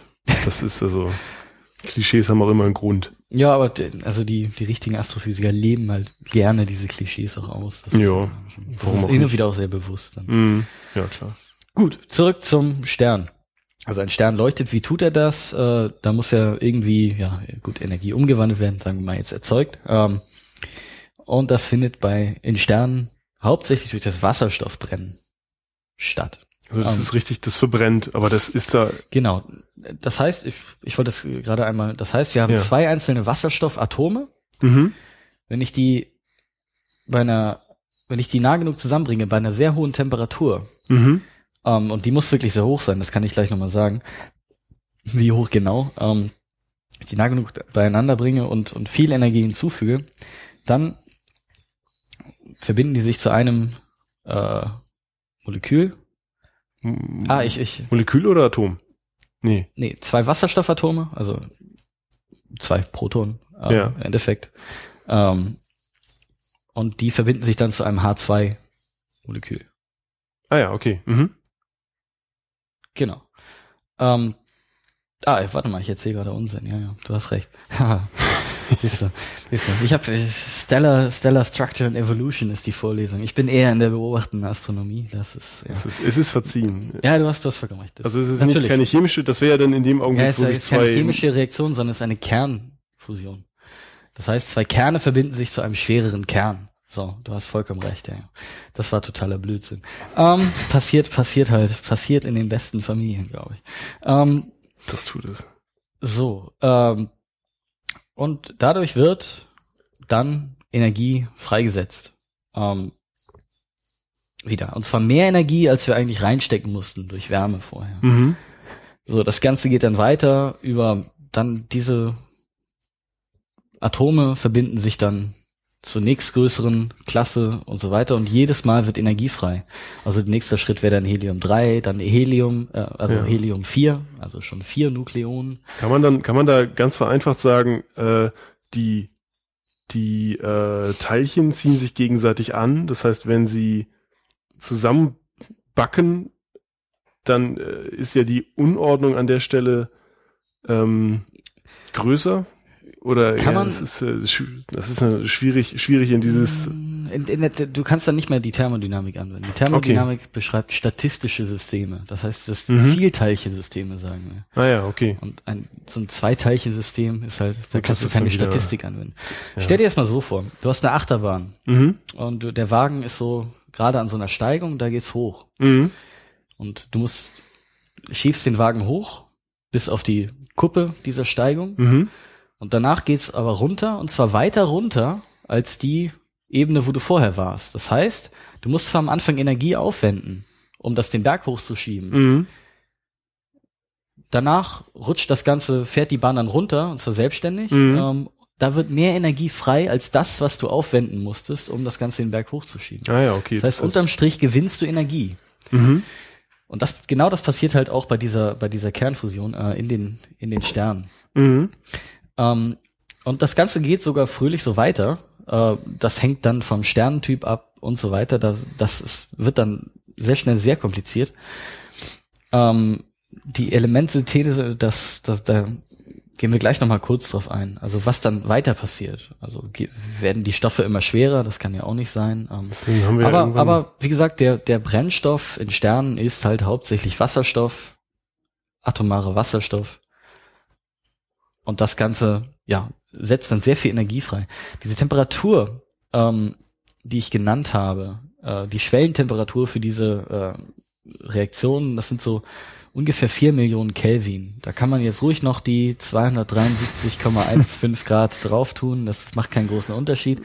Ähm, das heißt, ungefähr vier Millionen Grad Celsius, sagen wir jetzt mal, äh, braucht man. Das ist natürlich unglaublich warm. das heißt, das ist auch das Problem, äh, da mache ich jetzt wieder ein ganz großes Fass auf. Ich will es nicht wirklich aufmachen, aber das ist auch ein Teil des Problems wahrscheinlich, warum Fusionsreaktoren Richtig. auf der Erde schwierig zu machen sind, weil man Genau. Keine halt- Materialien hat, die das Genau, aushalten können. du musst halt irgendetwas, irgendeinen Container dafür haben. Das heißt, was man, wenn man das mal hinbekommt, ich, es kann sogar sein, äh, es gibt da irgendwo in Bayern gibt es äh, ein Max-Planck-Institut für Plasmaphysik, das Mhm. ist halt das Stichwort. Also bei solchen Temperaturen sind Stoffe immer in so einem Plasmazustand. Mhm. Das heißt, das ist keine Flüssigkeit mehr, das ist kein Gas mehr, das- ist ein eigener Zustand sozusagen. Ähm, es ist halt unglaublich heiß. Wie, wie kannst du sowas Heißes kontrollieren? Ich kann das nicht einfach in meine Kaffeetasse packen und dann da habe ich ein Loch drin. So. Ähm, das geht nicht. Das, was die Kollegen da machen, ist halt, dass sie so ein, ja, ähm, über Elektromagnetismus das Ganze halt so ein, ja, durch so Spulen schicken Mhm. schnell im Kreis schicken und dann kannst du durch Anlegen von elektrischen Feldern und Plasma hat halt immer eine elektrische Ladung, kannst du das Ganze halt stabil halten. Gut, Das kannst du halt, wir- kannst du halt nicht lange stabil halten. Das ist halt das große Problem, so einen Prozess stabil zu halten. Ja, ja. Ähm, Kümmern wir uns wann anders drum, würde ich sagen. genau, das ist Zurück halt, zur Sonne. das ist schon noch ein bisschen Zukunftsmusik. Also Ähm, die, Und die, und die Sonne an sich, also da, da findet halt dieses Brennen statt, ähm, und die Sonne an sich hat halt ihre Größe, weil dadurch entsteht Strahlung und Strahlung hat halt auch einen Impuls, also eine Geschwindigkeit und halt Mhm. eine Energie. Und das erzeugt so einen Druck nach außen. Das heißt, der Stern an sich hat eine bestimmte Größe, wo, da wo halt das Druckgleichgewicht wieder stimmt. ah ja. Genau, deswegen Also, wo hat der, der, wo die, die inneren, der innere Druck von dieser Verbrennung her sich mit dem Gravitat, der, der Gewichtskraft des, des Rests irgendwo ausgleicht. Ah ja. Okay, deswegen, deswegen fallen Sterne dann auch zusammen, wenn sie zur, äh, hilf mir mal, super, Su- Supernovae, ähm, das ist eine Möglichkeit. Da, da können wir gleich nochmal ähm, drauf zurückkommen. Also da, aber da also kommen, kommen wir gleich nochmal bleiben wir, zurück. bleiben wir bei Energie und, Oder- und, und Teilchen. Warum ist, warum ist Uran, äh, Ja, warte, warte, warte. Moment, Moment, Moment. Nochmal, nochmal, das wird dich jetzt als, als Ener Energie äh, Interessierten brennend interessieren, wie viel, wie viel, wenn wir jetzt unsere Sonne nehmen und wir, wie viel, wie viel Energie wird denn da, was für eine Leistung wird da produziert? mh. So, ist das, wie viele Bügeleisen sind das quasi, äh, die ich damit betreiben könnte? Oh, wir können noch, Die- wir können auch einen kurzen Exkurs machen zu, äh, das finde ich nämlich immer sehr wichtig, äh, wo wir schon am Anfang des, äh, ähm, mit der Energieerzeugung äh, äh, und äh, dieser Begrifflichkeit geklärt haben. Äh, Energieeinheiten. Ähm, vielleicht sollten wir das nochmal kurz vorwegschieben, bevor wir jetzt mit Zahlen kommen. Ja. Ähm, vielleicht, ja, also ein großes Missverständnis, gerne aus Sendungen wie Galileo entnommen. Meine Favoriten. Ja, ich weiß nicht, ob es die noch gibt. ich auch. ich leider habe mir so viele Vorlesungen gespart, dadurch, dass ich nur das geguckt habe. Ja, Vorlesungen in was, natürlich. Ja, also ähm, oft wird, oft wird, ähm, oft wird bei Energie geredet von ähm, Kilowattstunden. Das ist das, was bei uns zu Hause auf der Stromrechnung steht. Ähm, Kilowattstunden ist die Menge an Energie.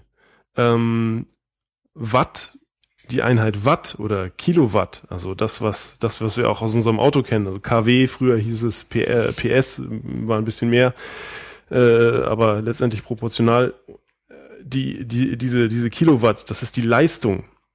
Das heißt, das ist, ähm, das ist nicht das, das ist nicht dasselbe. Ähm, Energie ist, ist äh, Kilo, äh, kann man, Energie kann man in Kilowattstunden angeben oder in äh, Joule, das ist die physikalische Grundeinheit, oder in äh, Megajoule, Es Gigajoule, das sind dann dementsprechend auch Millionen, Milliarden in Joule. der Quantenphysik Elektronenvolt zum Beispiel. Das ist die Energie, die ein Elektron in einem Potential von einem Volt hat. Das ist wahrscheinlich weniger als ein Joule und Das auch ist weniger als eine Kilowattstunde.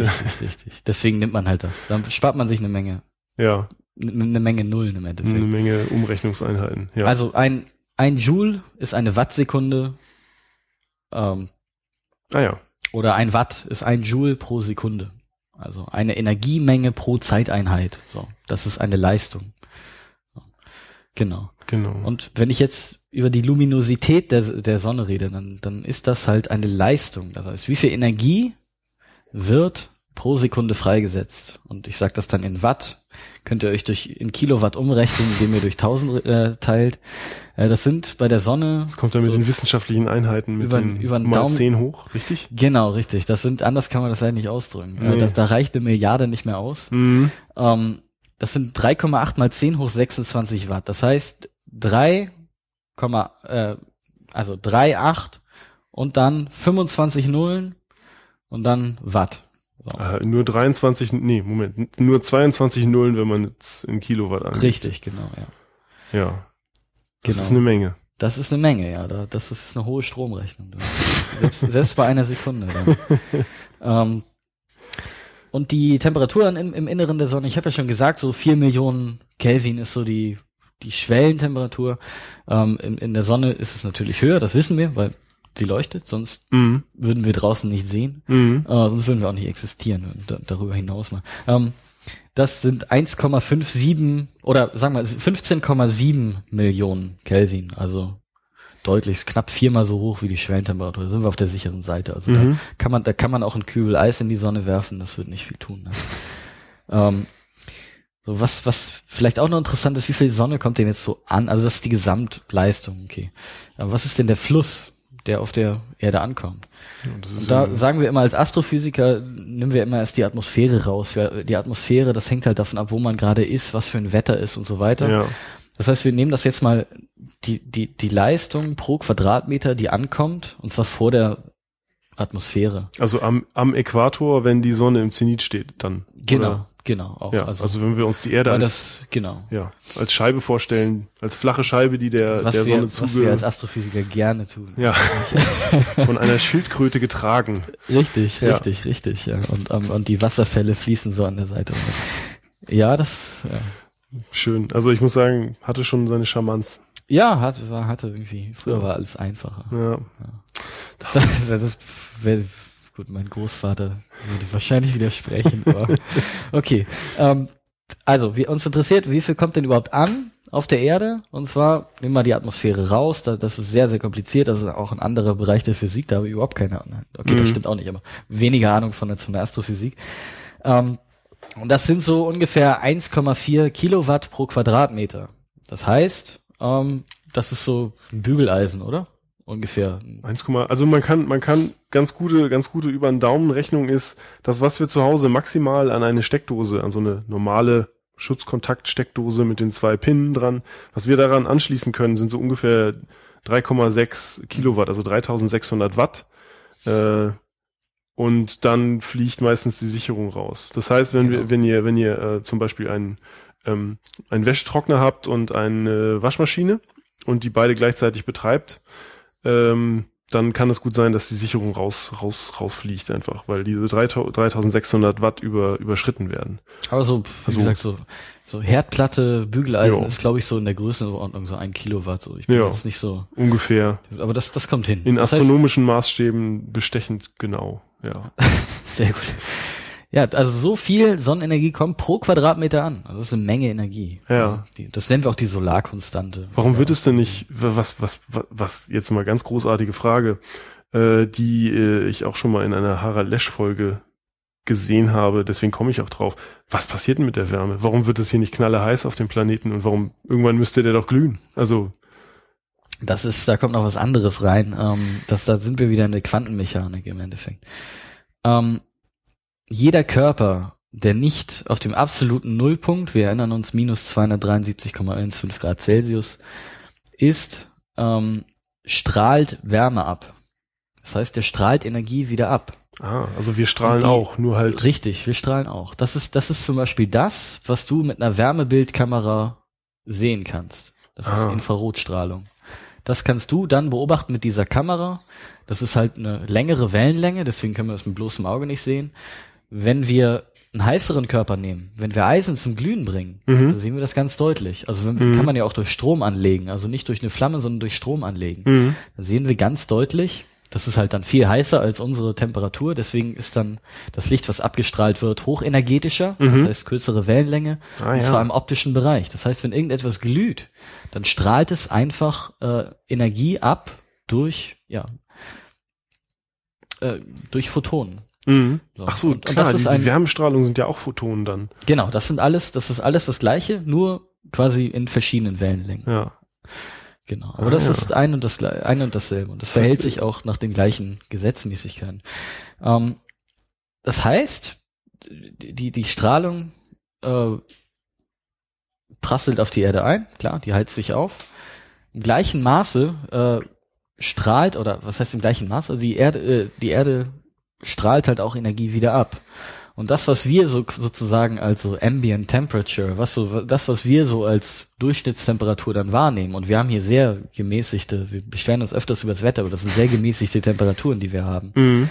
Also ich sag mal, so um die 20 Grad plus minus 25 Grad maximal so auf der Erde. Dann. Mhm. Es gibt vielleicht ein paar Ausnahmen. Ja. Ähm, das ist quasi das, der Gleichgewichtszustand zwischen diesen beiden Strahlungsflüssen. Also zwischen der einprasselnden Sonnenenergie und der Energie, die wieder abgestrahlt wird. Da haben wir ja ganz schön Glück gehabt. Je heißer, je heißer nämlich, also das, das ist nämlich, äh, ja, da, warte mal, da, da gibt's noch zwei interessante Punkte. Also je, je heißer ein Körper ist, desto mehr Energie strahlt er ab. Ja. Und zwar viel, viel schneller, als das, äh, also als dann die Energie aufgenommen werden kann, je, Ah, wenn er okay. heißer wird. Mhm. Das heißt, es gibt da irgendwo so einen Gleichgewichtszustand und da Ja. befinden wir uns halt. Bei anderen Planetensystemen, und das ist ja unter anderem das, was ich mache, nach Exoplaneten suchen, Planeten, die um andere Sterne kreisen, da schauen wir als erstes danach, was haben die denn für einen Abstand zu ihrem Stern? Was ist das für ein Stern?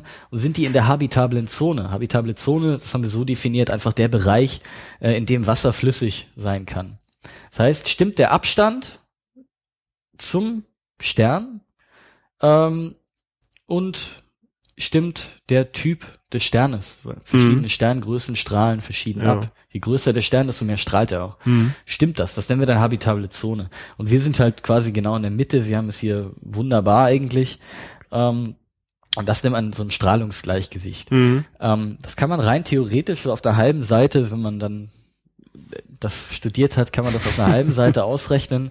Das ist einfach so eine Energiebilanz, nennen wir das. Du rechnest einfach aus, wie viel Energie kommt rein, wie viel Energie kommt raus. Und das muss ja das Gleiche sein, sonst Genau. immer, wei- immer Und- heißer auf der Erde. Und bei welcher Temperatur ist das halt gleich? Ja. Da kommt dann raus, ähm, dass so der Gleichgewichtszustand irgendwo bei knapp bei unter null Grad liegt. Und das ist natürlich totaler Blödsinn. Mhm. Ähm, das wissen wir. In den meisten Teilen der Erde ist es halt Wärmer.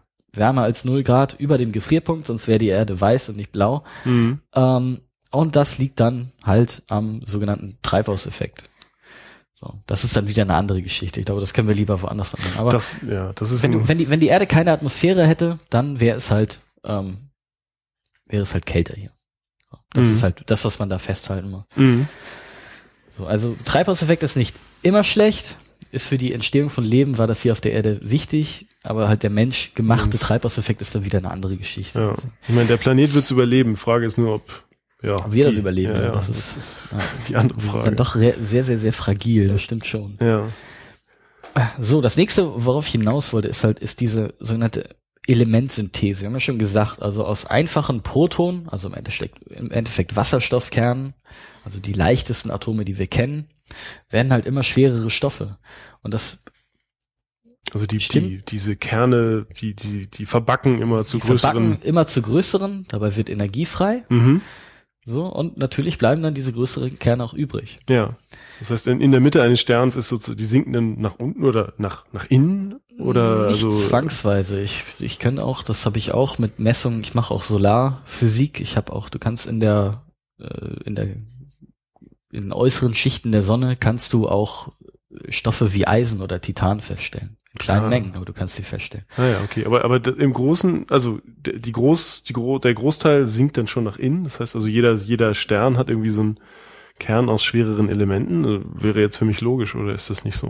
Ich meine, gut, man weiß es wahrscheinlich nicht, weil man. Ich schätze sagen, ich glaube eher nicht, aber das, da muss ich auch ganz ehrlich zugeben, das ist nicht meine Baustelle. Ja, Also so man kann auch schlecht Structure, hinfliegen und das sind, halt, das sind halt die Theoretiker, Mhm. ähm, da, da, das können wir vielleicht auch dann irgendwie mal nach, nachliefern, die ganze Geschichte. Für die meisten Leute hat es wahrscheinlich auch auf das alltägliche Leben Nicht allzu Nicht- viel nicht Einfluss. so viel aber, aber Einfluss. wie gesagt, worauf ich hinaus wollte, für unser Leben ist das ganz wichtig. Ähm, diese Elementsynthese, da haben wir alle was mit zu tun. Da Mhm. denkt ihr natürlich, äh, warum zum Teufel das denn?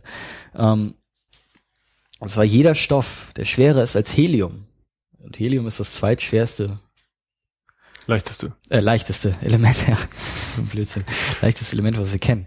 Ähm, jeder Stoff, der schwerer ist als Helium, kann nur bei unglaublich hohen Temperaturen erzeugt werden durch diese Kernfusion. Und das heißt, rein praktisch gesehen, nur im Inneren von Sternen.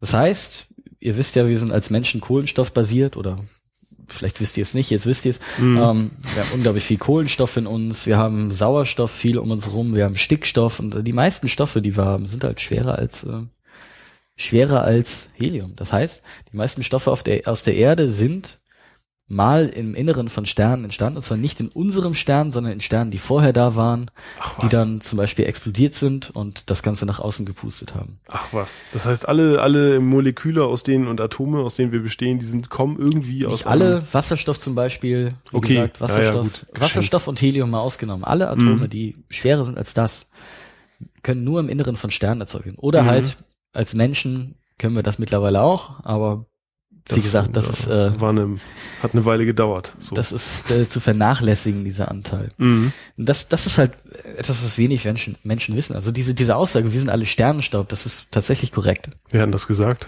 Das, ich weiß, das ist glaube ich nur so eine Phrase.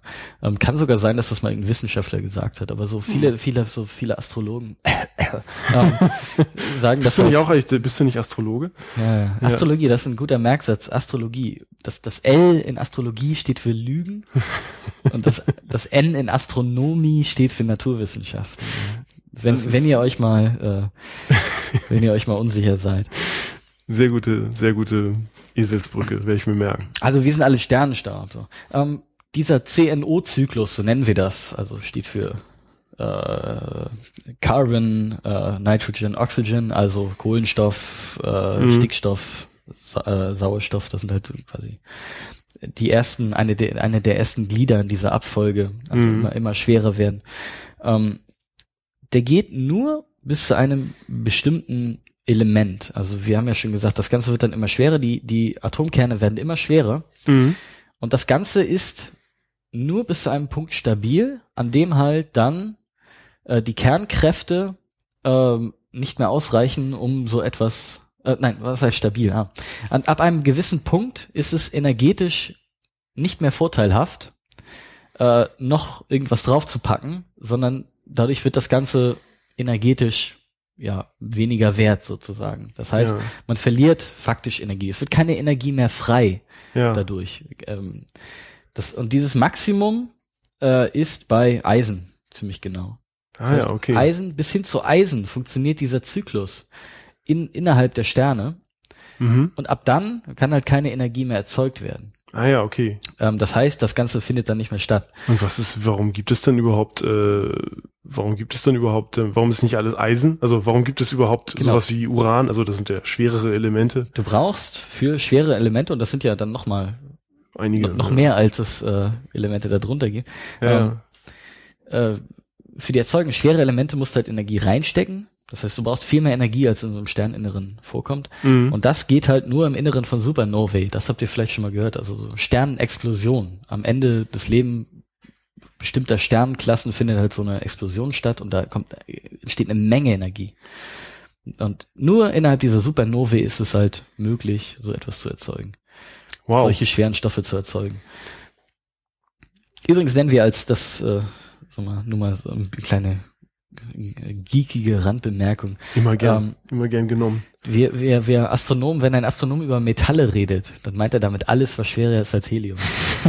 das, das wird dich als, als, als, als äh, Maschinenbauer musste ich das doch zur Weißglut treiben eigentlich. Oh, ja. Ich also Metalle ich sind, für, sind für uns alles, was, was schwerer ist als Helium, weil das ist halt, da musst du, halt- da musst du halt dann trennen quasi zwischen den zwei verschiedenen Klassen. Ja, ich, es zeigt nur sehr, es illustriert nur sehr schön eure Weltfremdheit in einem gewissen Punkt. ja, ja, die, die wir mit Stolz aus vor uns hertragen. ja. macht das so.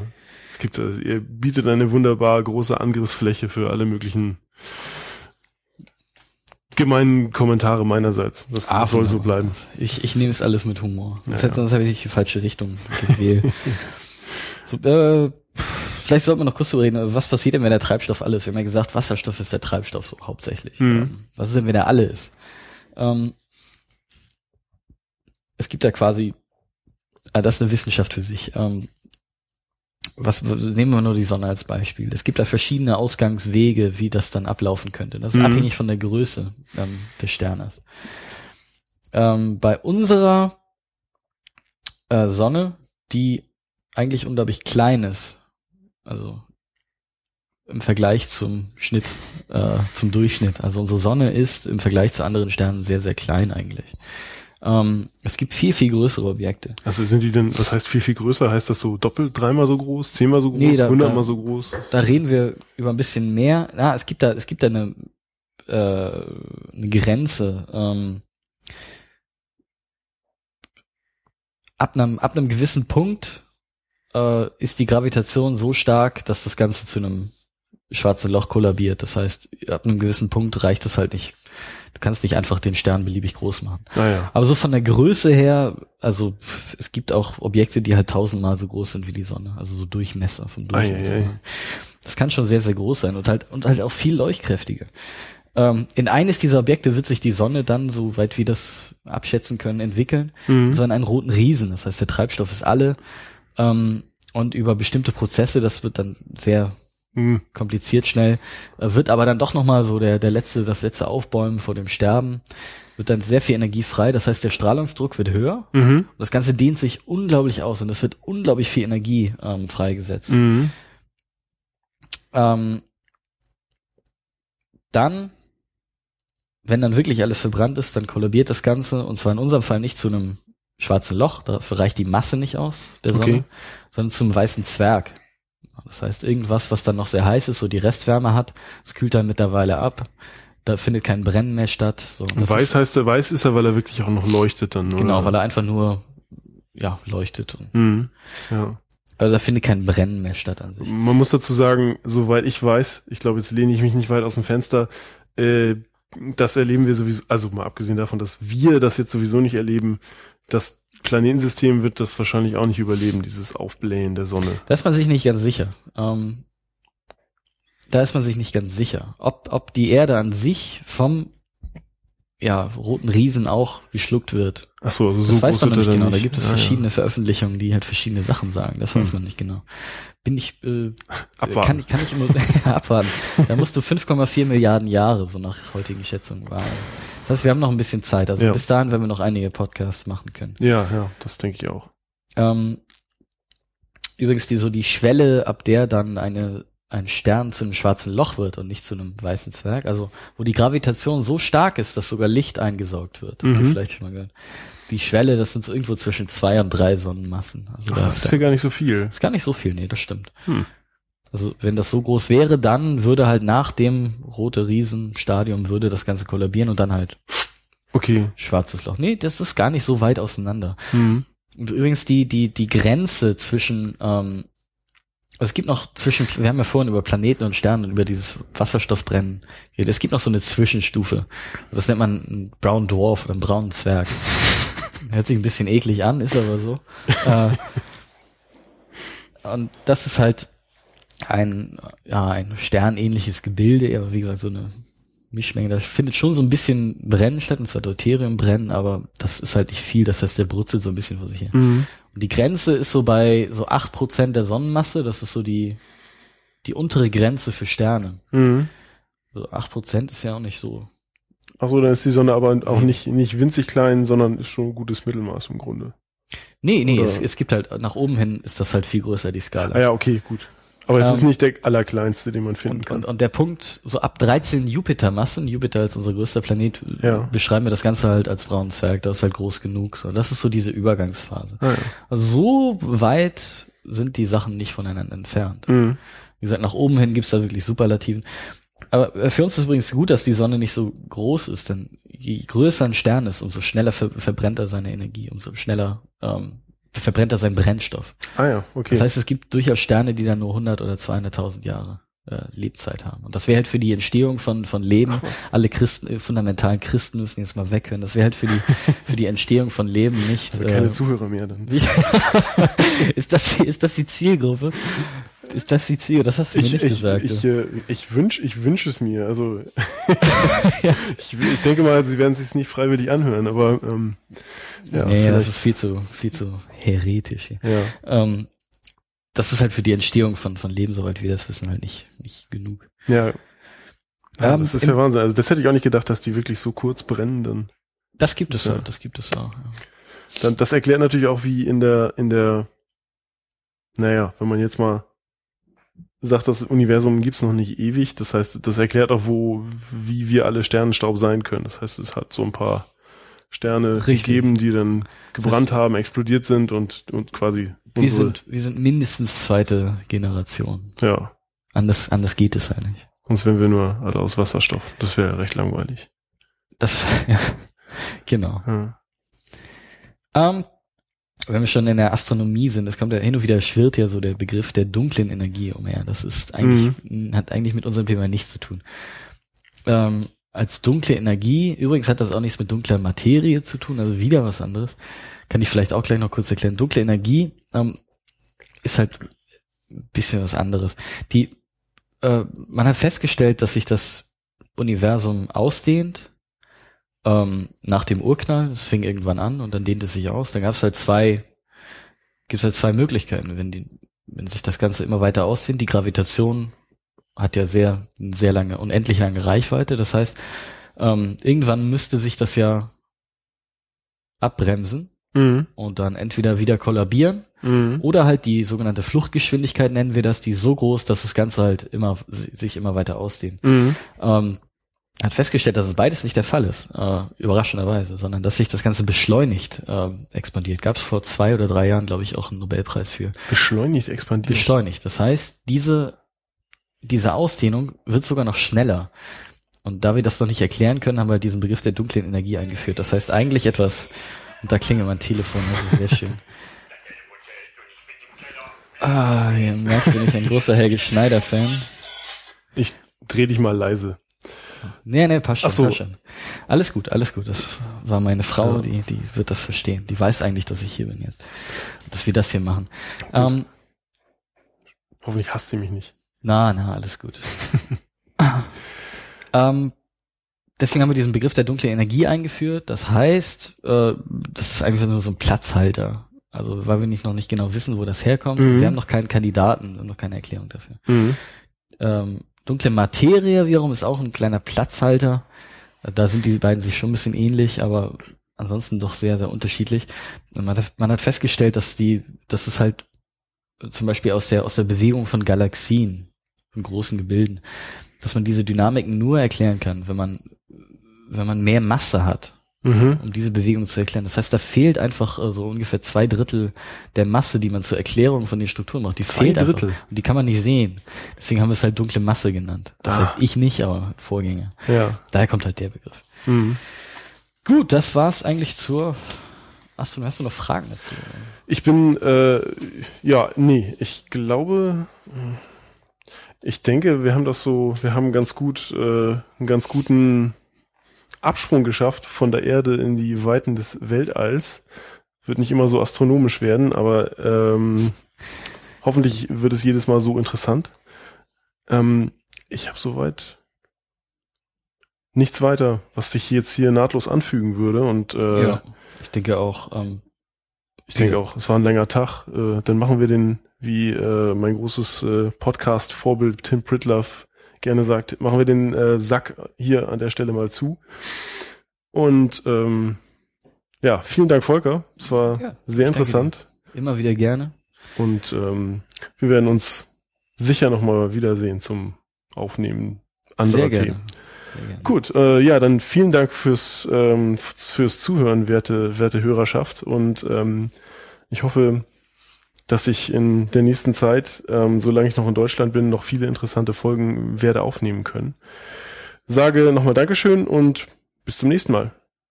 Tschüss.